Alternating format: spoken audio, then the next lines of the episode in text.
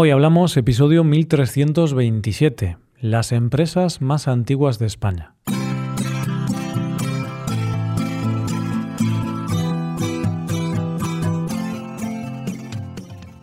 Bienvenido a Hoy Hablamos, el podcast para aprender español cada día. Si te gusta este contenido para aprender español, creo que puedes aprender todavía más si te haces suscriptor premium. ¿Por qué? Pues porque podrás ver la transcripción del audio ejercicios y explicaciones de los ejercicios. Y también podrás escuchar los episodios exclusivos. Puedes usar este contenido en tu rutina de estudio para mejorar tu español y alcanzar el nivel que deseas. Puedes hacerte suscriptor premium en hoyhablamos.com. Hola oyente, ¿qué tal? ¿Cómo estás? ¿Qué tienen en común una empresa de venta de carne de cordero, una bodega de cava, una empresa que presta dinero a cambio de empeñar bienes tangibles, una fábrica de papel y una bodega.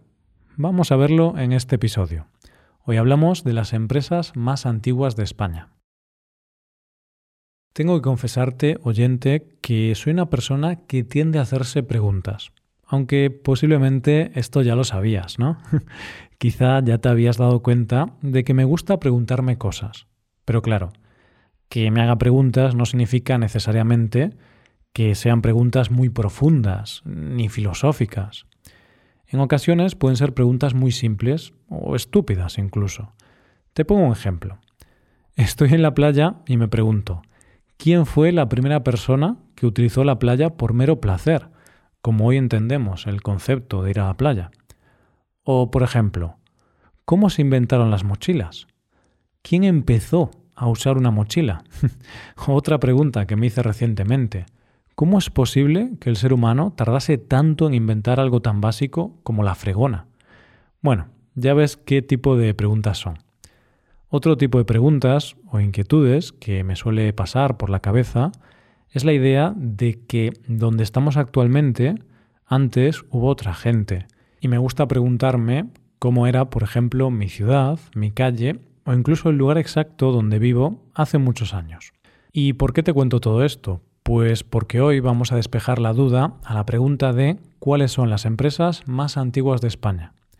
Una pregunta, por cierto, que no me hice yo, sino que la lanzó un oyente del podcast, Peter. Y la verdad es que cuando leí esta pregunta tuve la necesidad de buscar información para saber la respuesta. Muchas gracias, Peter, por la sugerencia. Vamos a hacer un juego antes de conocer las empresas más antiguas de España vamos a hacer apuestas de cuándo crees tú que se fundó la empresa más antigua de nuestro país. Te dejo un segundo para pensarlo, pero antes de dejarte pensar, te diré como pista que te olvides del concepto actual de que una empresa no puede durar más de 50 o 60 años, por lo general. Ahora dime, oyente, ¿cuándo crees que se fundó la primera empresa de este ranking que hemos creado hoy? ¿Hace 50? ¿100? ¿200 años? Hmm. La respuesta es en el año 1218, es decir, hace más de 800 años. Y la empresa en cuestión es la llamada Casa de Ganaderos y se encuentra en la ciudad de Zaragoza.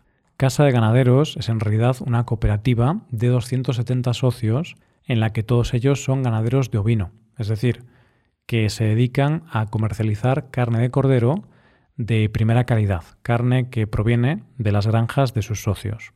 El cordero es una carne muy apreciada y si te gusta la carne, sabes que esta carne está buenísima. Y según informa la propia empresa, sus productos estrellas son el ternasco de Aragón, el cordero ecológico y el cordero halal. El ternasco de Aragón es el cordero más valorado en nuestro país, porque es un cordero que solo se ha alimentado de leche materna y cereales, y que se sacrifica a los 90 días. El cordero ecológico es un cordero que cumple los requisitos para ser considerado de cría ecológica. El cordero halal es un cordero sacrificado según el rito halal y es apto para el consumo de las personas que siguen la religión musulmana. Según dicen ellos, su misión no es solo la de comercializar buen cordero, sino también tienen como objetivo dar a conocer toda su historia y preservar todos los archivos históricos que poseen. Y no es para menos, ya que esta cooperativa lleva funcionando desde el 1218. Y además, el fundador de la empresa fue el rey Jaime I de Aragón, ¿Cómo fueron los inicios de esta empresa? Todo comenzó cuando el rey Jaime I de Aragón nombró a Domingo de Montealtet como justicia de los ganaderos de Zaragoza. Con ese privilegio, Domingo de Montealtet sería el encargado de gestionar todos los asuntos relacionados con la ganadería en Zaragoza. Al principio, esta institución se dedicaba principalmente a gestionar los pastos y las leyes que se podían aplicar relacionadas con la ganadería. Era una institución con mucho poder e importancia. En esa época, esta institución tenía poder para sentenciar a penas de cárcel o incluso a penas de muerte por el incumplimiento de la ley. De hecho, diversos documentos de la época confirman que Casa de Ganaderos tenía horca propia para ejecutar sus sentencias. Esto puede sonar un poco loco, pero bueno, hay que tener en cuenta que estamos hablando del siglo XIII y las cosas se hacían de forma muy distinta en esa época. Con el paso de los siglos, esta empresa se convirtió en una institución importante para proteger los intereses de los ganaderos ovinos de la zona. Para conocer a la siguiente empresa tenemos que dar un salto e irnos al año 1551. Y la empresa que vamos a conocer es una de esas empresas de las que nos acordamos sobre todo cuando estamos muy felices y tenemos ganas de celebrar algo. ¿Por qué te digo esto? Porque la empresa es Codornío y es una bodega que es mundialmente famosa por sus cavas, unos cavas exquisitos, por cierto. La historia de esta bodega comienza con Jaume Codornío, cuando este propietario de viñas tomó la decisión de dedicarse a la elaboración de vinos. Pero sin duda, el momento clave de la historia de esta bodega fue cuando Ana, la heredera de la masía Can Codorniu, se casó con el viticultor Miquel Raventós. Y en ese momento se produjo la combinación perfecta para la producción de Codorniu. Y una cosa curiosa es que el apellido que llevará esta saga de vitivinicultores es Raventós, pero mantuvieron el nombre de Codorniu como marca en honor al primero de todos. Y no es casualidad que uno de sus cavas más conocidos se llame Ana. Un momento clave para esta bodega fue cuando en 1872 Josep Raventós y Fatjó elabora la primera botella de cava siguiendo el método tradicional, que combina tres ingredientes clave: las uvas Macabeo, la Charelot y la Parellada y sería su hijo, Manuel Raventós, quien tomaría la decisión de dedicarse única y exclusivamente al cava, una decisión que llevó a esta bodega a ser líderes en el sector del cava. Una cosa curiosa de esta empresa es que siempre ha pasado de generación en generación. Es una empresa familiar y de hecho hoy por hoy la dirección está bajo la tutela de Mar Raventós, que como puedes ver lleva el apellido de la familia. Lo mejor que puedes hacer ahora, abrir una botella de Cornu y saborear esa larga historia. Damos un salto en el tiempo y nos vamos al año 1702, año en que se funda el Monte de Piedad de Madrid. Los Montes de Piedad o Montepío eran instituciones benéficas donde se podía obtener dinero a cambio de empeñar joyas u otros objetos. El sistema era bastante sencillo, porque no había intereses, pero cuando el préstamo no se devolvía, se subastaba lo que se había entregado. Hoy día se llama Fundación Montemadrid y hoy por hoy su objetivo consiste en el desarrollo de la obra social y la gestión del patrimonio cultural que posee, así como la operación de varias entidades benéficas en algunas ciudades españolas. ¿Y quién creó esta empresa, que hoy es Fundación? Pues mira, el creador de esto fue el padre Francisco Piquer, un capellán de Madrid. Él se fijó en los montes de piedad italianos y creó este proyecto para luchar contra la usura esa era una época de mucha pobreza, en la que mucha gente no tenía dinero, y cuando tenía alguna urgencia o necesidad, tenía que acudir a un prestamista, que en caso de que le dejara el dinero, porque no todo el mundo lo conseguía, cobraba unos intereses muy altos, y luego resultaba muy difícil devolver el préstamo. La idea del Monte de Piedad era dar ese dinero a cambio de objetos de valor, pero sin cobrar intereses. Nos vamos ahora al año 1714 y pasamos de Madrid al pueblo de Capellades, en Barcelona.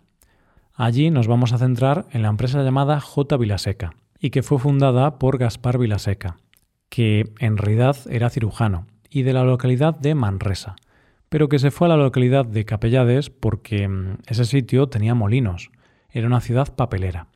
Gaspar llegó allí y compró cuatro molinos para la fabricación de papel, que hay que recordar que entonces, para fabricar papel, Solo se necesitaba agua, de ahí los molinos cerca del río, y trapos, es decir, trozos de tela, cosa que era facilitada por el hecho de que la ciudad se encontraba en el Camino Real, que en la Edad Media unía Cataluña, Aragón y Castilla.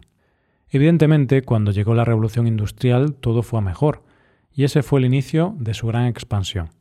Y es que esta empresa es una empresa papelera, es decir, fabrica papel, pero no un papel cualquiera, ya que según aseguran desde la empresa, todo el mundo en España ha tocado alguna vez un papel nuestro. y no te creas que es una exageración, porque son los responsables, entre otras cosas, del precinto oficial de los paquetes de tabaco, el precinto del tapón de las bebidas alcohólicas de cierta graduación, el papel de los boletos de lotería o los cartones del bingo. Hoy por hoy, esta empresa tiene tres propietarios. La familia Torre de Mer, que compraron la papelera en 1953, la Fábrica Nacional de Moneda y Timbre y el grupo Signe, pero sigue siendo en su mayoría una empresa familiar. Y por último vamos a hablar de otra empresa familiar, otra bodega, Bodegas Alvear. Esta bodega fue fundada en 1729 por Diego de Alvear y Escalera en la ciudad de Montilla, en Córdoba, y fundó la bodega por su afición al campo. Es una empresa familiar y de hecho hoy está dirigida por la octava generación, pero su gran impulso se lo debe a un miembro de la familia y a un miembro externo de la familia. El nieto del fundador, Diego de Alvear Ponce de León, volvió en 1805 a España, su tierra natal, casado con la irlandesa Luisa Ward, y junto a ellos volvió el capataz Villanueva, un hombre que había traído de Argentina y que le ayudaría en la bodega. Ellos fueron los grandes impulsores de la bodega, y de hecho una de las marcas insignia de la bodega es el fino CB, que lleva las iniciales del capataz, CB, capataz Villanueva, ya que así marcaba él las mejores botellas de vino. Su producción tiene como elemento base la uva Pedro Ximénez, y de ahí sacan su gran producción de vinos dulces, finos, olorosos y amontillados. No se me ocurre mejor forma de acabar este episodio que con una copa de estos maravillosos vinos. Estas son algunas de las empresas más antiguas de nuestro país, y la verdad es que viéndolas todas en conjunto, podemos sacar una conclusión bastante interesante. Parece que lo que muchas tienen en común es que muchas son empresas familiares que todavía hoy en día siguen controladas por las familias fundadoras. Hasta aquí el episodio de hoy. Y ya sabes, si te gusta este podcast y te gusta el trabajo diario que realizamos, nos ayudaría mucho tu colaboración. Para colaborar con este podcast puedes hacerte suscriptor premium. Los suscriptores premium pueden acceder a la transcripción y ejercicios y explicaciones. Hazte suscriptor premium en hoyhablamos.com. Muchas gracias por escucharnos. Nos vemos en el episodio de mañana. Pasa un buen día. Hasta mañana.